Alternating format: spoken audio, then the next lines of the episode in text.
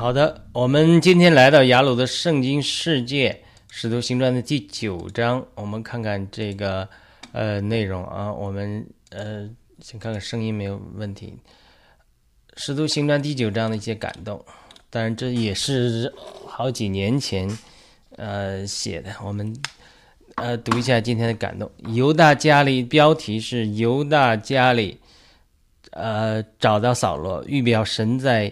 意想不到的时候让你出场，那这个是什么意思呢？这个就是我们读《使徒行传》第九章的时候有一个很小的呃感动，注意到呃有个叫犹大的人，扫罗到犹大，一个叫犹大的人，这个犹大肯定不是主的兄弟犹大，呃也也不是出卖主的那个犹大，而是可能一个不知名的人，他在那里呃。干什么的时候，然后呢，人家找到了扫罗了，就等于扫罗出场了。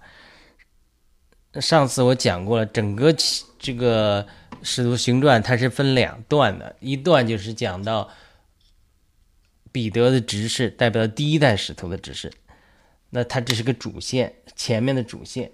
那后面一个主线就是保罗这个指示。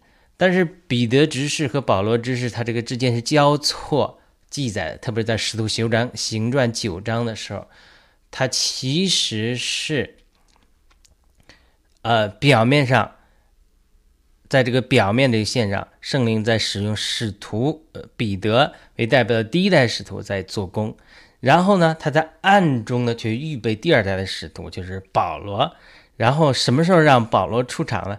确实有一个一个之间一个过渡，所以它这是使徒行传非常重要的一个隐藏的线，就是从彼得的指示转到呃保罗为指示。那当然这里面我们引出一个感动了，就是说神做事他不是呃很突的，不是说今天用这个人，明天用那个人，呃，就好像我们用人一样，有的时候没有成全好干部。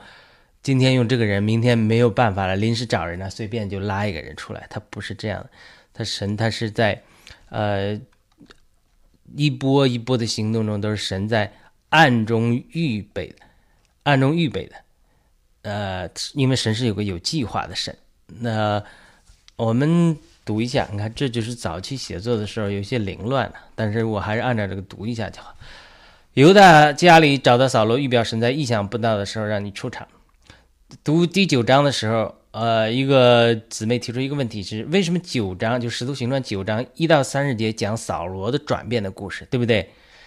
讲的在大马色路上遇到了耶稣，大光显现。那为什么又忽然到了三十一节、三十二节开始又回头讲彼得的知识的？感觉不是一些突兀吗？对于这个问题，我们就简单回顾了七章和八章的内容。七章开始是接着斯蒂凡寻道的故事，对不对？八章是讲到腓力传福音的故事，九章开始讲到扫罗的转变，其实是为了引进扫罗。扫罗也就是后来的保罗，是使徒行传的一个重要人物之一。在这之前，则是彼得和他代表的十二个使徒的，呃呃，这是重要主要的人物。但是这两条线之间，就第一代的使徒。见过主肉身的那保罗是第二代的使徒，他是灵里见过主的。这两呃这两条主线之间有个交叉和转换。除了使徒行传开始让耶稣讲的耶稣让门徒在耶路撒冷等待，得到了圣灵浇灌，后来彼得就变了一个人，讲了几篇很有恩高的信息，带来很多人得救，三千人得救，对不对？使徒们一起做了很多的工作，后来犹太人抱怨他们寡妇被忽略。他引进服侍范式的斯蒂凡、腓力等人，呃，斯蒂凡等人讲述斯蒂凡的故事，他是为了什么？他是为了引进扫罗，因为斯蒂凡做了美好的见证，扫罗在那，呃，看着，然后受到了影响。斯蒂凡故事也是为了引进扫罗，扫罗被引进之后，他就又回到彼得的线上，而且暂时依然是技术彼得的工作为主，所以这两条线交叉叙述。到这里还没有完全转换到保罗的线上，两条线上互相交叉，最后逐渐从彼得转换到保罗为主的线上。在新约中，保罗有，呃，新约中保罗有十四封书信，超过圣经新约二十七卷的一半还要多，对不对？那么这说明保罗的重要性。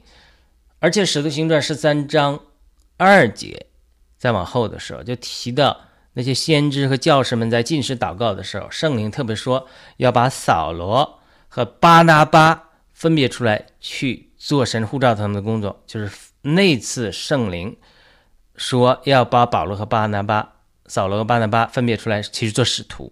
所以从十三章开始，使徒行传的主角就变成保罗了，就那是圣灵一个正式的引场，或者说呃恩高的封印。哎，一下他们先知和教师进食祷告的时候，圣灵就说扫罗和巴拿巴分别出来做使徒，呃，这就是他的一个正式的转换。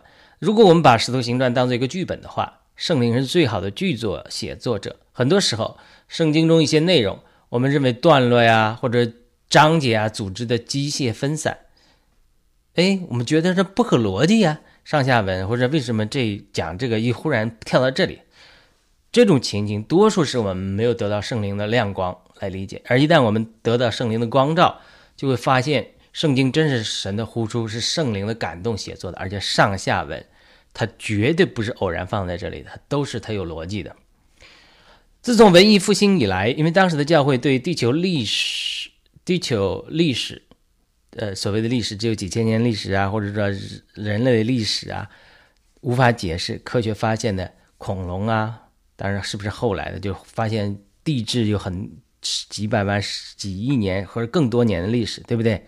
地心说呀，这种错误理解，逼迫稍似主张日心说的布鲁诺呀，并且逼迫哥白尼呀。伽利利等人啊，等到后来科学证明，这个地球历史并不是只是几千年的历史，以及地球是围着太阳转之后，那好了，那就是文最近近代这个呃文艺复兴的时候，就在西方，人们对教会的权威就不再相信，在教会的教会的腐败，所以之后科学就大行其道，反而神学和信仰在进一步被边缘化。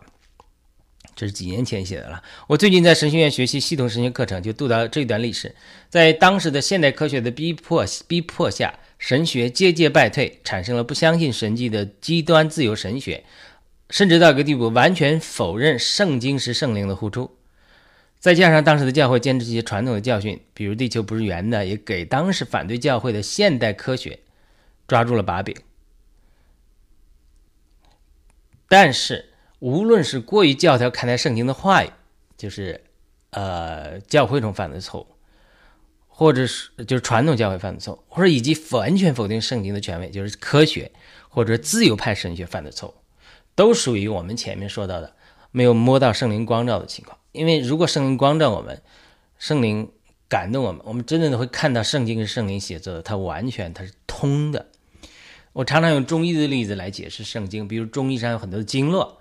膀胱经啊，大肠经啊，等等等等，多少经络？我们不懂中医的人虽然听说过这些名字，但是对这些经络到底如何运行，以及经络之间如何交错，我们除非有学习、有经验之后才能知道，对不对？呃，同样，圣灵在写作的圣圣经的时候，感动人写作圣经的时候，他都有会有这种隐藏的线路，这线路就好像经络一样，在那里隐藏着。但是如果我们不够了解或者了解错误的话，就对我们理解圣经产生不好的影响。我前面提到，我最近在神学院上课学习系统神学，其中一部分内容涉及到近百年来西方基督教历史上自由派神学家和传统神学家关于圣经是否是神的呼出、是否有权威等产生激烈的争论。自由派神学家越来越否偏向于否定圣经的权威，这里面自由派神学家当然是不对的，但是他们之所以这样。有一个不可忽视的情形和背景，就是有些传统神学过于坚持字句，却并没有提供圣灵写作圣经后面的真正的亮光，没有在灵里把它光照释放出来。我相信这个亮光，这些亮光，这关于圣经的亮光，真的释放出来的话，神的儿女他都有灵的，呃，除非他没有得救，他都会在灵里有感觉。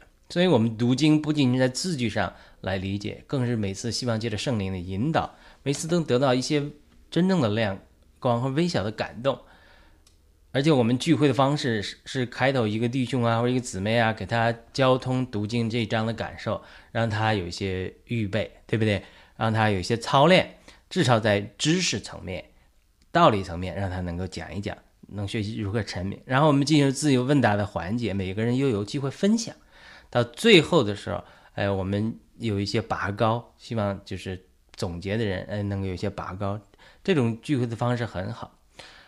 呃，对于这些提问的话，我自己的经验就是，往往弟兄姊妹受夹扰问题，他不管是他新人呐，或者说他老人呐，他读到一个东西，他有问题。这个问题你不能说啊，我也不懂，不知道就算了。那那我圣灵是教师啊，圣灵与我们同在啊，那怎么能不知道呢？那就是我们要学习，常常仰望圣灵，啊，建立与圣灵亲密的关系，呃，在信心中等候圣灵，圣灵常常会，呃，借着我们弟兄姊妹交通的口，借着这些疑问，最后说出圣灵感动的话语。所以，因此我们这些读经的记录，并不是逐章逐节的解释。而是针对一些特定问题的回答方式来阐明的，所以我们是在讨论一些问题。这里第一个问题就是这样一个例子：我们讨论这个问题的时候，就得到一个圣灵的感动。在使徒行传七章结束的时候，是第一次提到扫罗，特别是提到斯蒂凡殉道的时候，扫罗也赞同他被杀。这是七章六十节，这就是引进扫罗。斯蒂凡殉道的时候被圣灵充满，他看见神的荣耀以及耶稣站在神的右边，他也祷告说。不要纪念这些迫害他的人，因为他们不知道自己在什么。不要纪念他们的罪，这是保罗得救的根由。殉道者的血往往开出福音的花。换句话说，保罗之所以能够得救，一方面是神和主耶稣的拣选，以及主耶稣对他主耶稣对他显现的结果；但另一方面，也是斯蒂凡见证的一个结果。我在地方教会的时候读到这样一则见证。讲述一个人在义和团屠杀传教士的时候，反而得救的故事。义和团用囚车载着一个传教士姊妹上刑场，那这个人呢，在旁边观看，吓得不行，他就躲在一个门门缝里观看。但是透过门缝，却看见囚车上那个传教士姊妹，可能是个西人姊妹，一点也不惧怕，反而满脸都是神的荣耀，因此让他大为震撼，就信主得救了。从这个相似的故事，我们就看见寻道者他这种见证的力量。斯蒂凡的见证在七章的时候就给保罗得救埋下了伏笔。斯蒂凡殉道退出舞台，就是保罗登上舞台的开始。一定程度上，其实保罗继承了斯蒂凡那个灵，以及他传福音的恩高。我们就把这个圣经的写作当当做一个剧本或者一个电影。他在拍摄的时候啊，斯蒂凡上来砰砰砰砰砰砰表演了一下。然后最后嘣死了，殉道了，退出舞台。然后呢，其实他是为了下一幕的开始，就是保罗要登上舞台。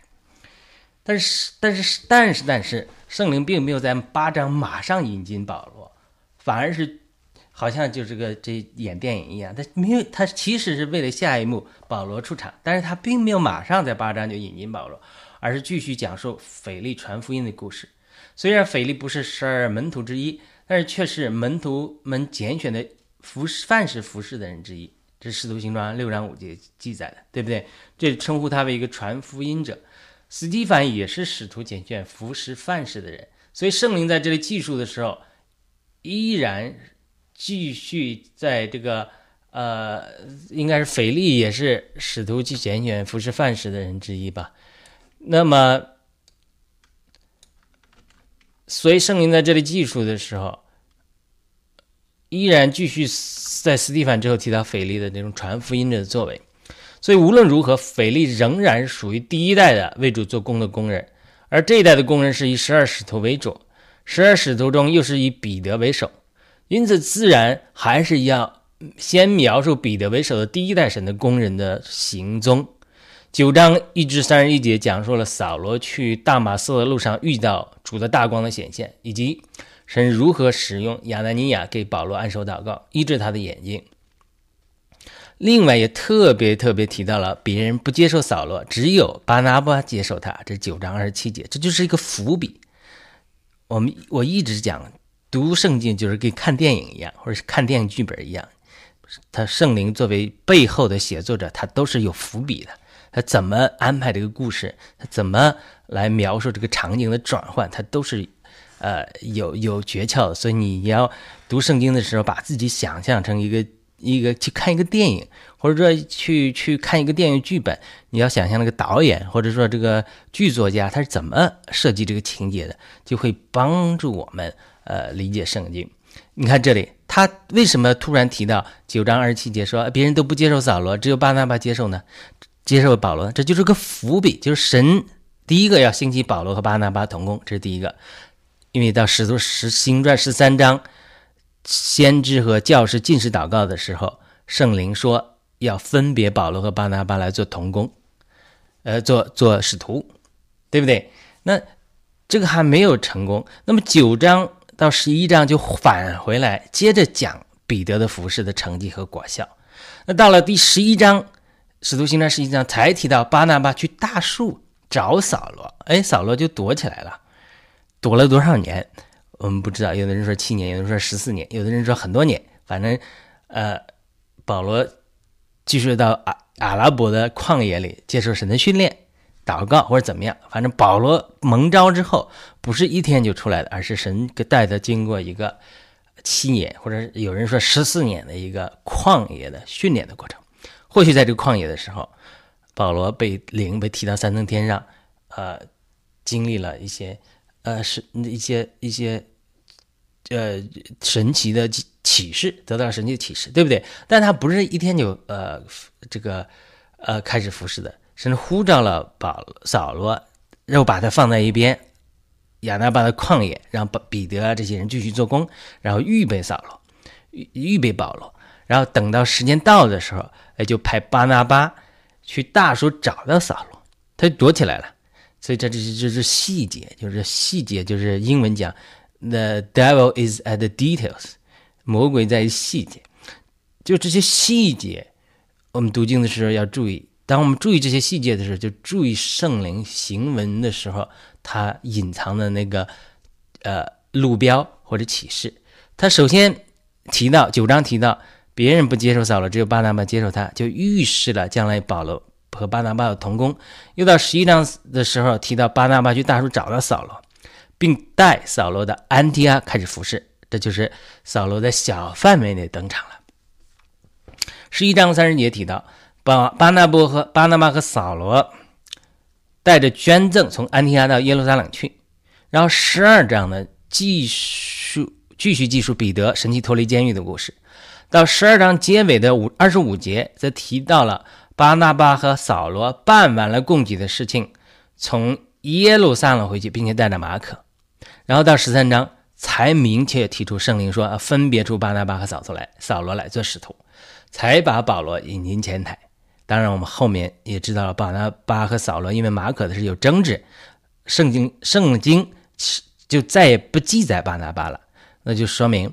神拣选了扫罗来做第二代使徒的指示。我们不管保拿巴和扫罗有什么争执，我们后来会谈到。但是无论如何，大不了是争了谁说了算的问题嘛。但是神的确是拣选了保罗，所以就不再继续了巴拿巴的历史了。所以这里有两个故事，我们特别要提一下。第一个就是保罗得救之后，立即就到耶路撒冷想与门徒结交，但是众人都怕他。不信他是门徒，这九章二十六节，只有巴拿巴接受他。二十七节，这两个经文非常有意思。我们从此可以看出，所有的环境都是在神的掌控之中。为什么门徒不愿意接教保罗呢？这里有神隐藏的计划，因为神要训练保罗。因为虽然保罗已经得救了，但是神需要先训练他对神的认识，并且从神得到启示。因此，神带领他到亚拉伯的旷野，这是加拉太书一章二十七节记载的。他到底在亚拉伯旷野有多久？神学家有不同的意见，有的神学家说十四年，有的人说七年，有的人说别的年数。但是无论如何，这是相当长的一段时间。我刚才提过到过一点了，保罗或许在这里有了和神相当多的祷告交通，从而或许在这里被提到三层天上得着超凡的启示。零后十二章二节，或许在这里神也继续继续对付他的性格，对不对？好预备他将来的服饰。总之，神的时间没有到，神不许可保罗走到前台，但是神在暗中预备他。呃，这里提到只有巴拿巴接受他，也是为后来提到保巴拿巴来保罗找出来，找他出来一起到安提阿服饰埋下伏笔。这里跟我们今天的属灵经历有什么关系呢？因为今天我们很多的华人的弟兄姊妹啊，他们都是在被神预备的当中。因为将来中国的大复兴要需要大批的华人信徒受到成全的人，能够投身到这种大复兴中去成全门徒、传福音，所以神呼召了很多人，而且在训练他们。他们在隐藏之中，他们在这个巴保罗或者扫罗在这种加利亚拉伯的旷野的经历里，啊，神给他们有很多的启示，神又跟他们有很多的交通，有很多的对付他们的性格，他就会觉得说。既然神对我这个呼召，我有这个梦想，神赐给我这个感动，那到底什么时候我能呃上台服侍呢？就是好像一个演员一样，他什么都准备好了，或者在准备中，他等着，哎，什么是哪一幕该我上去表演了？但是呢，好像这里十四年过去了，或者七年过去了，反正很长一段时间过去了，保罗就没有上台，所以他是一个呃。是一个长期的等待的过程，是一个长期的受训练的过程。我知道很多的弟兄姊妹都蒙神的呼召，要有份于这个要来的大复兴。他们有从主得着各样的感动和和托付，但是呢，呃，很多人他是在这种预备的过程之中，不要急，呃，等你呃呃等神的时间到的时候，你想不到的一个时刻，想不到一个地点，神就会呼召你。上台表演，但是你，所以你要抓住机会，然后准备，准备的时间是很有限的。我要提到第二个故事是加拉太二章记载的彼得装甲的故事。当时彼得来到安提阿的时候，本来常常和外邦人吃饭啊，对不对？我们前面讲到了，呃，巴拿巴出来带扫罗或者保罗到安提阿服侍，呃，所以这个事情就发生在安提阿的时候。彼得本来和外邦人一起吃饭的，但是雅各那里来了一些人，就是耶路撒冷来一些人。彼得因为害怕奉割礼的人，就假装不跟外邦人吃饭。吃饭，哎，这里记载连巴拿巴也被牵引，所以保罗当众当众啊，当着众人的面责备彼得，而且这里直呼其名基法，就是加拉太二章一十一节至十三节。所以彼得的软弱，基法的软弱。可能已经无法胜任教会的领导责任，再加上神的旨意是从福音的服侍福音从犹太人转向外邦人，而彼得是外犹太人的使徒，因此在这种情景中，保罗作为外邦人使徒出场已经是不可避免的了。巴拿巴的装甲也让我们看出巴拿巴的软弱，他因此无法担任就是第二波神的行动中第二波使徒行动中他这个领头的重任。所以后来巴拿巴跟保罗产生矛盾，圣经就不再记载巴拿巴的历史。他也有也有一定原因，就这里巴拿巴的装甲受彼得的牵引，装甲说明他里面有软弱，他胜不过这个耶路撒冷里面宗教的灵，所以没有保罗那么刚强。所以神许可巴拿巴退休了吧，等于这样意思。好了，那既然我们提到这个保罗和巴拿巴的关系，我们就再谈论谈论这个问题。对不对？你看，最开始巴巴拉巴接受了保罗，到后来两个人闹翻了，不容置疑。《使徒行传》十一章二十四节特别肯定说巴拿巴是个好人，对不对？巴拿巴曾经以前也把他自己的呃田产都拿来卖了，跟那个亚纳尼亚，跟那个呃，跟那个嗯，形成呃鲜明的对比。而且巴拿巴在成全保罗的事上的确有帮助。而且后来十十三章，圣灵和教师，圣灵在教师和先知一起进食祷告的时候，分别出巴拿巴和扫罗来做使徒，而且是巴拿巴首先被提到，然后那个时候保罗还叫扫罗，所以这可见巴拿巴以前是在扫罗上面的前面的。那好了，有弟兄姊妹就问了，为什么开始只有巴拿巴接受扫罗？哎，那为什么后来巴拿巴和保罗又闹翻了呢？当时我一个回答，一个感动，就是说。就是我们在基督教里啊，在特别是服侍神的这些呃服侍神的人里面，就是接纳新人不容易。就你要度量，就一个新人出来了，哎，你能接受他，你不去打压他。我听说啊，我不知道，我没在国内对，我听说国内很多牧牧师啊，或者什么。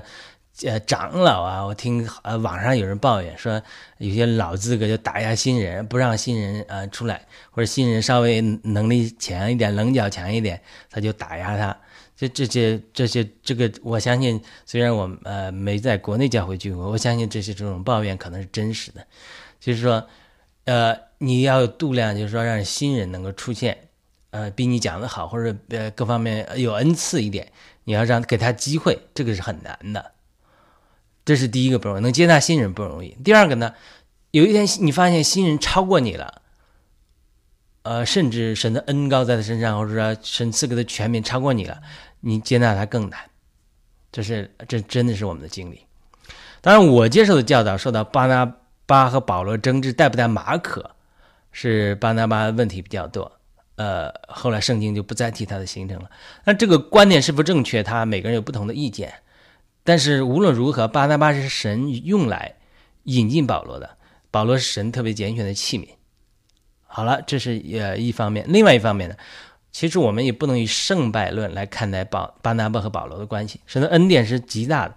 虽然圣经并没有继续提巴拿巴，不见得他就是比保罗差，因为只不过神的恩典在保罗身上格外大而已。这是保罗自己也提过的。他说：“我是众生中众使徒中最小的，但是只不过我能今天是因为神的恩在我身上，对不对？那既然巴拿巴和保罗有不同意见了，而保罗就是。”神特别拣选的器皿，所以巴拿巴也只好让路了。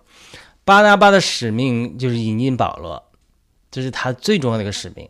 因为现在保罗已经登上舞台，他所以巴拿巴的使命就完成了。这并不是说神惩罚他，不是这个意思。就好像使徒约翰的使命是引进主耶稣，对不对？主耶稣的指示开始的时候，他的使命也就结束了。啊。我不是说这个是神把约使徒施浸受洗施许约翰杀死的，不是，这是虚力做的。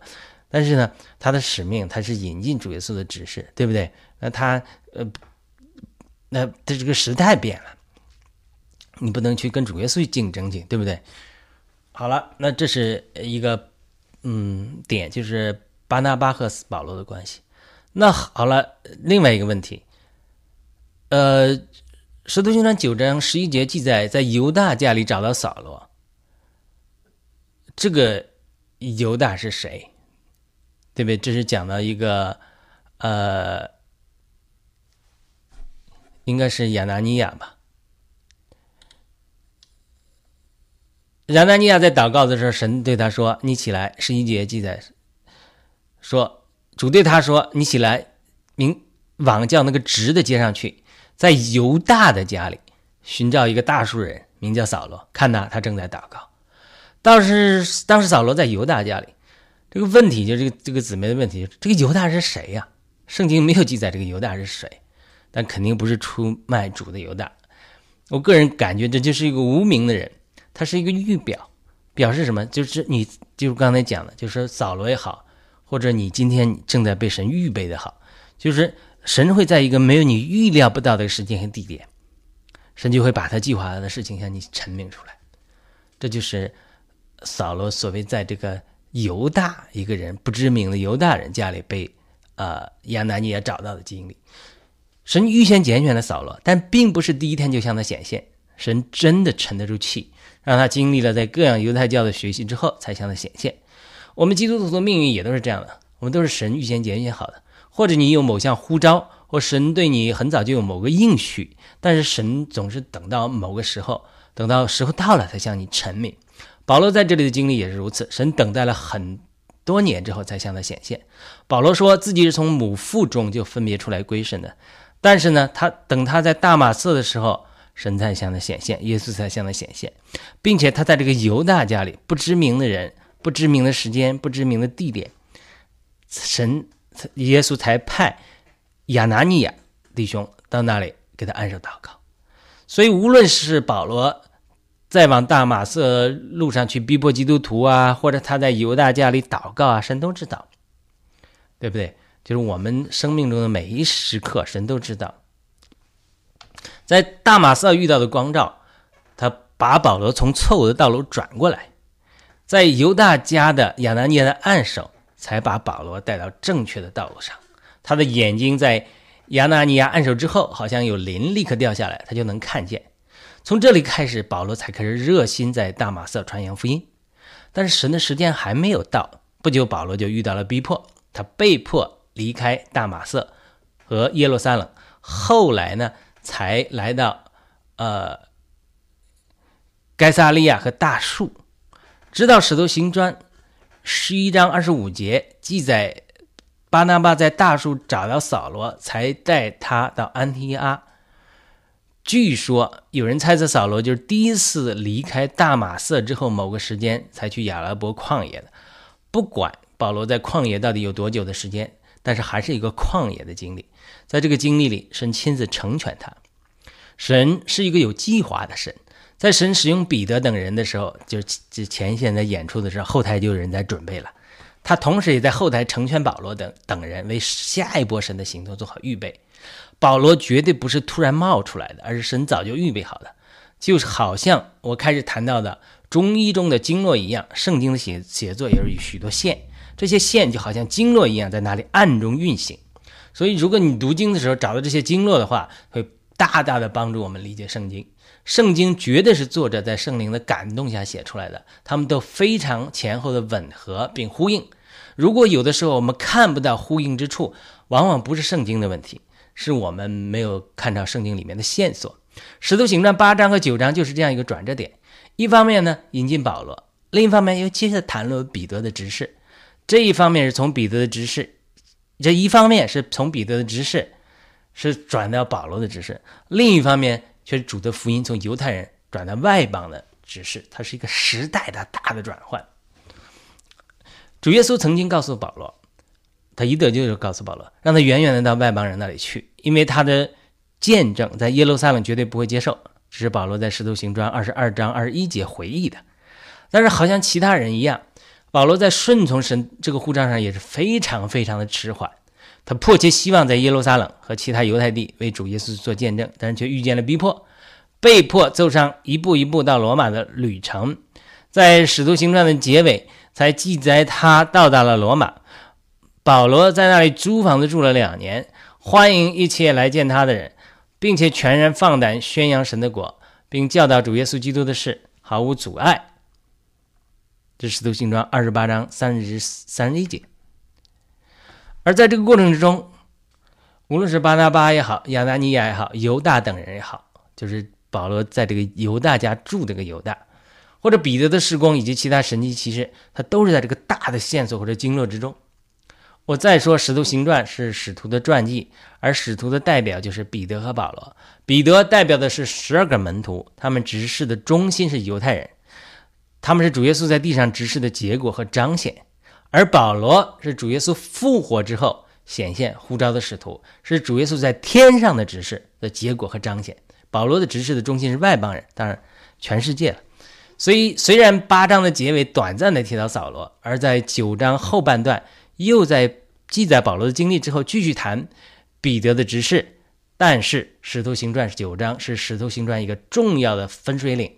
和转折点，从彼得的执事转到保罗的执事，从主耶稣在地上执事他的果效，转到主耶稣在天上复活之事的果效，它是一个大的时代的转变。而在这个时代的转变中，呃，神一方面允许彼得在前台工作，另一方面在后台默默的预备啊，保罗。好了，我们这就读完了。我们再重复我们最开始的感动，很多的华人弟兄姊妹都是在被神。预备的过程中，都是在保罗在亚拉伯旷野的经历中。有一天，你可能在你啊想不到的一个时间和地点，在犹大家里祷告的时候，神就会派遣一个你想不到的人亚拿尼亚来按手在你的头上，开你的眼睛，然后释放你进入对他的服侍中。但是在这个过程中，你要抓住这个预备的时间，争分夺秒，好好预备自己。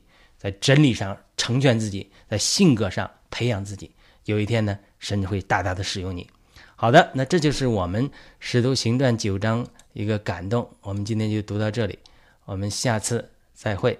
欢迎你啊，与我们帮我们点赞、转发、呃评论，把这些信息传给更多的弟兄姊妹。我们下次再会。